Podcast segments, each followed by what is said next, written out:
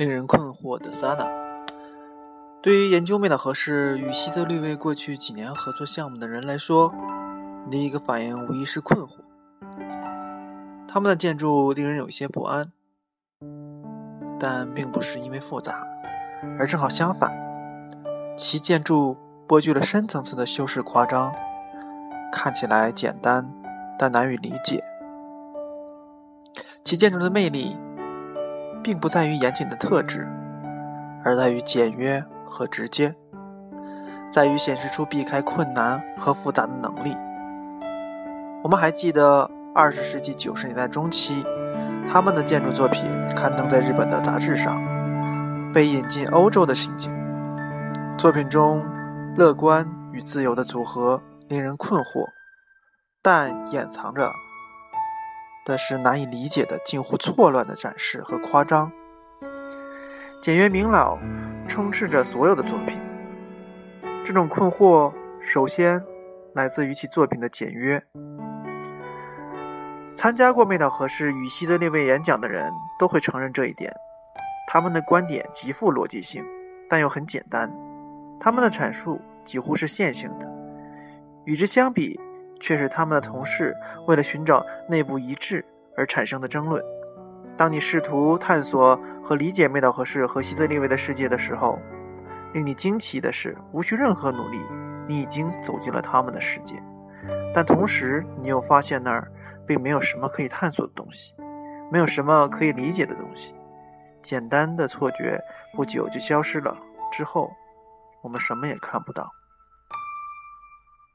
在这个时候，我们会像一个传统的批评家，把他们的作品与其他的现代建筑和艺术联系在一起，把它们简单化、语言化，甚至单一化。其结果是凸现了他们之间的分歧，看起来不一致了。妹岛和西泽的作品极力这样与分类相抗衡，这种分类从物质的内部。并无实际的特征出发，使得物质的基本价值全部暴露出来。我们很清楚，尽管他们的作品中有明显的相似性，但让我们理解他们作品的决定因素，并不是事物内部或者事物内在存在的特质，而是一种朴实。很明显，我们能看到他们作品的复杂和现代实践之间的模糊界限。这种实践的多样化的运用。各种继承了现代建筑的各种元素，尽管与其他的建筑师和建筑家，还有艺术家他们的风格有些联系，但也有对立。而这些对于扫清我们最初的困惑感没有任何的帮助。虽然有人试图从抽象作品、质朴和早期的电脑制图、缺乏空间感等等相互联系的方面来解释。他们作品中渗透的文化和物质密切的本质联系，但这种联系的实质存在于以风格朴质朴和早期现代主义重复为基础极端的保守实践之上。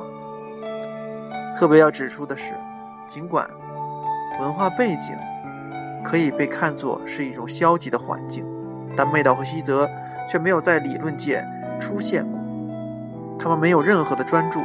他们对于理论界的态度极不明确，更不会有清楚的界定。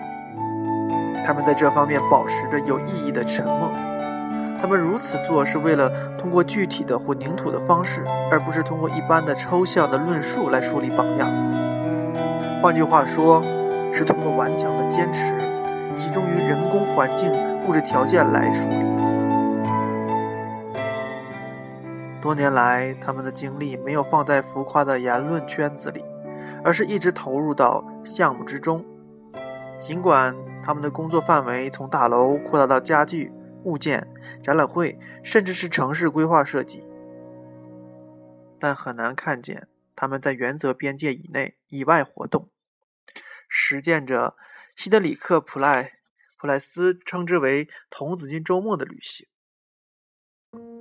他们理解建筑主要的方式是通过知识实践和每天的创新，通过所能做的和设计过程中的创新。也可以说，妹岛和西泽不只是生产或者实践，他们也讲话，但是他们这样做主要是为了做事情。他们的工作中抽象的经验主要是通过科学的细节和工程的实践来获得的。如果我们想克服一见到他们的设计作品那种困惑感，那么就要要求我们把全部的精力放在他们的工作方法和工程细节上。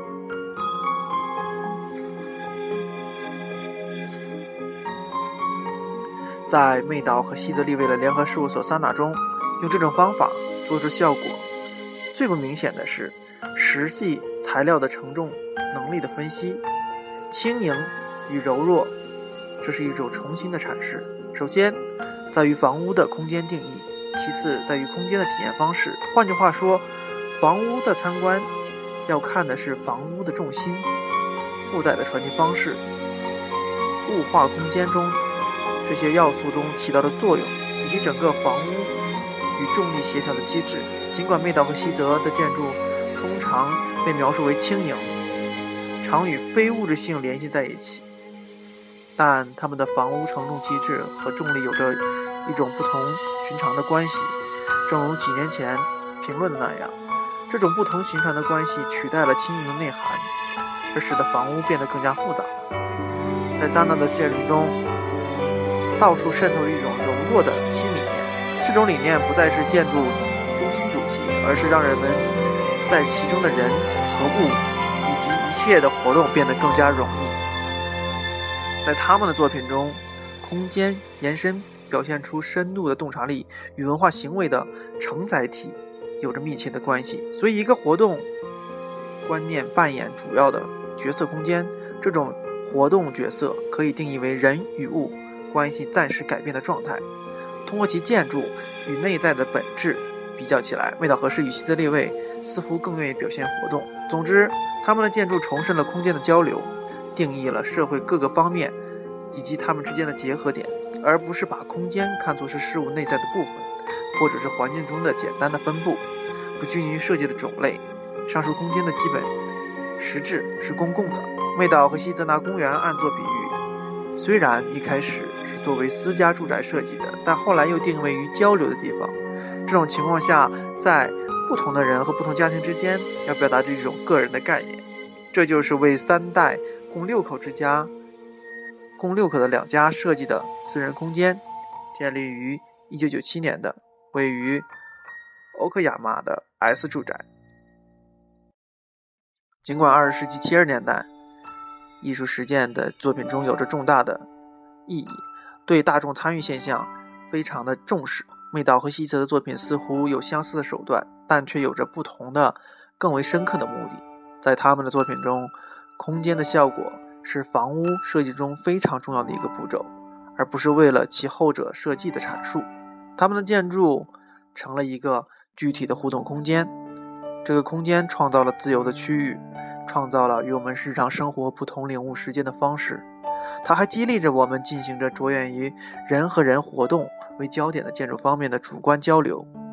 他们在其建筑视觉方面，并不是为了创造一个参观和思考的空间，而是极力的将触觉方面等特点融入其中，来真正的创造一种展现他们所关心的一些方式。人的关系活动。摩擦和冲突以及人类活动的范围是美岛和西泽建筑真正的焦点，因此其建筑空间中表现出的中庸特质，使得他们的用途很明了，同时又可以有很多的用途。他们的建筑由于没有与其他用途有一一对应的关系，所以也有一种抽象的物质特征。关于生产过程中的工程的讨论，他们的建筑外部结构特征。基地各个方面的运用，均指同质把空气作为材料，所有的这一切都有助于让我们更好的理解梅岛和西泽的作品。所有这些都集中于一系列的作品定位中。这些作品不需要运用二十世纪关于黑暗和困难的艺术实践去创造一种美。他们的作品乐观、精致、简约、抽象，甚至从表达意义上来说浅显。他们的作品所强调的主观性。人类的活动和他们的价值是一个强有力的起点，也是我们这个时代建筑最主要的焦点。